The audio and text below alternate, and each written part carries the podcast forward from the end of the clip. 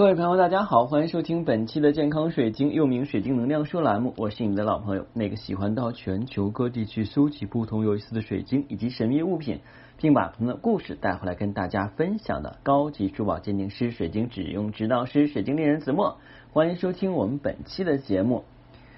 那今天我看到一个非常有意思的事情啊，就是呃，那个我那个埃及神秘学那个导师啊，阿里，他是神秘学博士，然后在他的这个。社交号上的话呢，看到一个内容，一个图片，讲的是加拿大的一所医院的医生呢，在给病人做手术的时候呢，一边做手术，一边用这个能量疗法的话呢，来缓解病痛，来促进这个手术的顺利进行。那我们都知道，人与人之间的话呢，相处是有一种能量的互动的。比方说，当你跟人握手的时候，你会觉得他手很温暖，或者手很冰凉，这是从物理角度上来去感觉的。但是，当当你看到一个人，你突然感觉到他会有一种很宁静的力量。嗯，我之前的话呢有遇到过一件事情，就是那年应该是很多年了，所以就是说那年啊，呃，不是很久很久以前啊，很久以前就太早了。那年呢，我是嗯还在出版社工作啊，奉我们老板的指示呢，我去负责一本书的这个呃运营工作。那个就是张德芬的那个导师，张德芬都大知知道吧？张德芬挺有名的一个心灵女作家，张德芬的导师李尔娜在中国出版四本书啊，那四本书当时是我们公司做的，呃，那个时候我是负责跟李尔娜的翻译对接，负责那四本书的翻译，嗯，还有校对以及出版工作。其实我对这方面的刊物的话呢，并不是太感冒，因为我是一个。很唯物的人啊，真的那个时候还是很唯物的人，因为我认为的话，我之前从小到大接受的教育，应该说还算是比较正统的，而且的话，毕竟也是研究生毕业嘛，所以的话呢，接触的这种教育都是以这种唯物体制为主的。那我对那本书啊，就是充满了各种灵性色彩的书啊，什么觉醒内容的话，实际挺嗤之以鼻的，觉得是啥东西啊？但是你怎么说呢？在人家手下干，你再不满意的话呢，老板安排的活儿你要去干。所以那个书的内容我几乎也没有怎么看啊，因为有底下的编辑去负责校对，我只是负责跟他们对接就 OK 了。嗯，当我去北京跟那个李尔娜坐在一起去吃饭的时候，我只是看了他一眼，然后我就被他的这种磁场深深的震撼了，我居然开始哭泣。哎呀，我就觉得从来没有过那样的哭泣，一种。久违的欣喜跟喜悦的哭泣那种感觉，我跟他没有说过任何一句话。从那之后的话，我开始相信了，原来能量场真的是能够感应一个人。当你跟一个很平静、很慈祥的人在一起的时候，你心里也是静的；当你跟一个很躁动、很悲伤的人在一起的时候，你的心情也是一件，就心情也会不太好。这就是为什么我们现在看到很多鸡汤上在写。啊，我们要多跟正能量的人在一起，要远离一些负能量给我们倒垃圾的人。这其实就是有这方面的道理。我相信每个人都有这一次经历，只不过呢，你可能没有往能量上去靠。那今天呢，跟大家分享的内容呢是比较有意思的啊，因为最近一段时间的话呢，有很多人的话呢在寻找水晶金字塔啊，因为当有人还要选择那个奥根啊，奥根我。对它的原理不太理解，但是它也是金字塔形状的。今天我们就这个金字塔的话呢，跟大家来做一个分享啊。那金字塔呢，众所周知啊，它是古埃及奴隶制王国的陵寝，这些统治者呢，被历史上称为是法老，也就是法老的坟墓。有时的话呢，也是当做一个祭祀的场所，在统治者健在的时候，起到一种这个礼仪建筑的作用。呃，金字塔呢，一般是呢分为这个座为四方形。啊，几座是四方形，四面是四个相等的三角形，即是方锥体。侧影类似于汉字的金字啊，故汉语称为是金字塔。埃及金字塔始建于公元前二六零零年以前，就是两千六百年前啊，共有一百多座，大部分位于开罗西南部的吉萨高原的沙漠中，是世界上公认的。古代世界的八大奇迹之一。当然有人问了，老师，其他奇迹是哪些呢？那你别问我，我还没有查啊。那金字塔的发展和演变呢？埃及人是把这个米氏看作是城市生活的一种延续。受这种观念的影响呢，埃及人活着的时候的话呢，就诚心备至的、充满信心的为死后做准备。每一个有钱人都要忙着为自己准备坟墓，并且的话呢，用各种物品去装饰坟墓，以求死后得永生。哎，这个有点像我们中国的皇帝哈。我们中国皇帝的话，也是以登基以后的话，第一第一件事是干嘛？第一件事先给自己求皇陵啊。呃，看来这个每个朝代或不同的国家和地域的话，有些文化是相同的啊。像法老或贵族来言呢，啊，他不会都会花几年甚至十几年的时间啊，去制造自己陵墓，还命令工匠将坟墓上的壁画及木质的模型的话呢，哎，造出这个驾船、狩猎、欢庆活动及仆人应做的活计啊等等。也就是说的话呢，他能在死后同生前一样的生活，并且非常惬意啊。那这个金字塔呢，比较大的话呢，是我们知道非常有名的，是这个祖孙森纳金字塔。胡夫金字塔、哈夫拉金字塔跟卡门乌拉金字塔，其中呢又以胡夫金字塔最为壮观，它相当于一座五十多层的大楼。埃及金字塔呢成为古埃及文明影响上最有悠久历史的一个象征之一啊。那我们刚才简单的讲完了这个金字塔是怎么来的，那我们这样的话就讲讲这个金字塔为啥呢是要做成那种形状啊？那其实呢，很多人都说的话，那个金字塔呢很漂亮，有些人说是外星人的遗迹啊。但是对于金字塔是什么来做呢？大家都众说纷纭啊。很多人呢就说金字塔并非是埃及法老的陵墓，因为金字塔内部的廊走廊上并没有任何的铭文显示金字塔就是埃及法老的这个陵墓啊。有两种说法的话，大家争论最多。其一呢，就是金字塔是用来发电的大型发电机场啊。大金字塔外壁的覆盖着白色的石灰岩，石灰岩与外壁结合的非常紧密，甚至连如此薄的剃须刀片都无法嵌入其间。啊，另外呢，白色石灰石里边不含镁，具有极高的绝缘性，这样的话能够保证金字塔内部的电不会无缘无故的流失。金字塔外部的话呢，另外一种石灰岩呢，这种石灰岩含有少量的水晶，哎，注意啊，这少量的水晶还有少量金属。使其高度的具有导电性跟最大的能量传导性。导电性会有什么晶石啊？就是我们讲的那个黑碧玺是有导电性。能量传导性就指的是这个水晶，因为水晶是二氧化硅。我们之前讲过，二氧化硅元素的话呢，它是有记忆性并且有传导性。金塔内部呢，这个竖井上构有这个花岗岩，花岗岩是一种导体，具有轻微的放射性，能够保证电离器进入竖井。观察下绝缘的这个电线，我们观察一下我们就是家里的电那个绝缘电线，就会发现啊，这个电线的导电跟绝缘材料都跟金字塔是相同的。金字塔的导电跟绝缘线是完美的工程学典范，而且呢，这种结构却缺乏了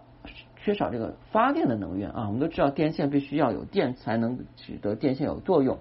像地下水道遍布于直立的这个金字塔的吉萨平面之下啊。然后金字塔位于石灰岩之上，金字塔与石灰岩之间呢是地下水，将这些地下水送至地表以后呢，叫做这个地下储水层，而这些地下储水层就会向上输送电流，所以呢，不少现代学者认为啊，可能金字塔是来自于就是天狼星，天狼星的外星人呢来过。地球，并且帮助人建造了金字塔。这些年呢，有很多人的话呢，在萌发对天良师英的一个觉醒跟链接，所以很多的独角兽跟一些星光体的这种形状的水晶也出现在我们的市场上，成为我们跟天狼星链接的一个信号。另外还有一种说法啊，就是金字塔是用来与天狼星链接的信号塔。在二零一七年，美国最著名的杂志就是《Nature》杂志，《自然》杂志上刊登了关于一项最新的研究调查结果。科学家利用来自外太空的高能离子，发现了胡夫金塔内一直隐藏的一个巨大的中通结构啊。今天我们看到的这个图片的话呢，就是这个一个非常有意思的金字塔啊。这上面的话有英文，大家英文好的话可以去看一下啊。研究人员呢，在安置在金塔的一个金属探测器啊，就是红色标志信号的话呢，发现了有大量走廊上方的神秘空洞啊，在这个空洞上的话呢，已经蕴含了很多个隔间跟走廊，但是离子探测器的图像能显示的仅仅是一些空间的粗略大小，并不能够看到具体细节。尽管如此，新的探测技术还是带来金字塔内部结构的一个全息构造图。可以认为的话呢，这个世界上看待这个最古老、最奇异的，提供了一些新的见解。另外呢，还有就是研究金字塔的学者们建造了一个测量金字塔射线的装置，结果又发现了来自于宇宙的神秘射线仍旧笼罩着金字塔，它只不过比较薄弱。如果不借助仪器呢，人类很难感受到神秘宇宙射线的存在。研究者发现，这些金字塔的这个射线全部集中到一个小金字塔的这个密室的一个集中顶部啊。这个顶部的话有一间密室，并且还能接收这个宇宙信号，那可能它就是一个信号塔啊，用来接收和发射来自宇宙啊深处的那些有关灵性的信息。那现在人都知道，所谓的神不过是科学发达的高度外星人啊，这个我是不认可的啊。另外呢，金字塔的谜底其实就基本揭开了，它不是地球上的产物，而是外星构造的。或许在几千年前，有一艘来自天狼星的外星人宇宙飞船在太阳系中出现故障，而后被迫降落到地球上。当时人们把它当作是神。外星飞船坏了，没有材料，无法修好，想回家只能向天狼星的母星发射信号求救。因此的话呢，他们就奴役了当地的老百姓，后来就建造了这个金字塔。为了掩人耳目的话呢。啊，就号称这个金字塔呢是法老的陵墓啊，因为法老呢啊他是有很多的这个崇高的最高统治权啊，所以没有人敢去打这个法老陵墓的主意啊，所以这样的话呢就是以掩人啊耳目啊。那么现在来讲的话呢，还有一些科学的证明，证明这个金字塔的话呢有些特殊的功效，就是科学家曾经做过一个金字塔的模型，把苹果啊放到金字塔的模型里，在普通的常温下啊，一只苹果的话呢，没有放到金字塔里边，放到旁边；另一只苹果放到金字塔里边，去观察它们腐败性。过了十五天之后，没有放到金字塔里边的苹果已经腐烂坏掉了，而在金字塔里边的这个苹果依然完好如初啊，没有任何腐败的痕迹。这样说明的话，金字塔能够延缓衰老。后来的话呢，根据这一原理，很多人做了金字塔帽啊，就是把金字塔打造成跟帽子大小戴在脑袋上，还做了迷你金字塔屋，就是可以在家里边摆放的金字塔，然后人可以钻进去。那现在有一种东西的话呢，叫做金字塔能量发射器啊，这个东西呢，就是在底下铺一层水晶啊，然后呢，把水底部的水晶铺满以后的话呢，它水平面就平了。然后呢，就形成一个独立的一个金字塔形状。然后把苹果呀、水果放进去以后，可以去使我们的水果更加新鲜。然后还有很多人的话，用金字塔的这个发生器来去啊干嘛净化水晶。我们都知道，碎水晶可以净化水晶，但是一般是要用日光或月光净化的。但是有了这个金塔发生器以后的话呢，即便没有日光、月光的引导下，一样可净化水晶，这个就比较有意思了啊！当然，你想选购天然的金塔净化器，不妨加我私信，每期音频节目的文介绍有英文名 R O G R X 一九八六，加的时候请备注水晶亲友，要不通过。那其实的话呢，对于我们来讲，我们对于现在的世界还是了解的知之甚少。就像曾经有人还发现，在这个埃及的一个古墓墓穴里边，发现了这个外星人的这个。不是外星人，就是宇航员，宇航员的一个图片啊，这个是很有意思的，大家可以去从一些这个门门户的地方去看一看啊，就是有这个图片，嗯，我们看一看这个叫什么啊？如果我们去搜索引擎里边去找，这个叫做什么呢？就是嗯，宇航员，宇航员，宇航员。应该是古代吧，古代宇航员是不是？古代，古代宇航员。啊，对，我一搜到古代宇航员，马上就出来了啊。古代宇航员，哎，我找找啊。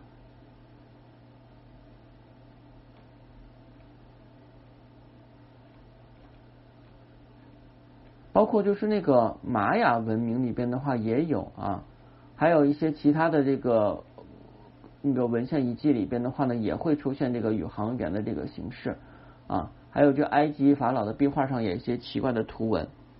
所以现代人就认为那是当时外星人所造访的痕迹，或者有人穿越了。但是无论如何的话呢，金字塔的这个形状的确的话呢，是能够让我们的水晶啊得到一个很好的疗愈。很多人是一直问我说：“这个老师。”这个金字塔是怎么用的啊？这个金字塔是这样的：如果你有一个金字塔能量发射器的话，你可以用来啊去激净化我们的水晶，激活不行，净化我们的水晶。另外，如果你是有天然的水晶金字塔啊，可以把水晶金字塔的话呢，放到你家里边任何一个你认为非常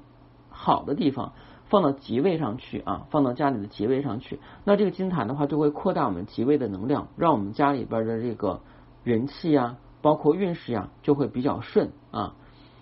呃，但是金字塔不适合放到我们的衰位上去啊，衰位就是比方说是厕所呀、卫生间呀、杂物室呀、地下室呀、小房啊、车库呀，这些是不适合放过去的啊。另外的话，由金字塔是带有尖儿状，所以卧室跟儿童房也不适合放啊，这点大家要注意一点。好，今天的节目就到这儿了。不知道您对金字塔有什么看法？如果您喜欢金字塔的话呢，哎，不妨呢在我们这期节目之上留言，我想听听您的见解。另外，如果您是第一次收听我的节目，并且呢对水晶充满了兴趣跟好奇，又想学习更多关于水晶的知识啊，那不妨建议您的话呢订阅喜马拉雅健康水晶栏目，从头开始收听啊，已满满六百多期的干货，已经让您对水晶有进一步的了解。谢谢大家，再见。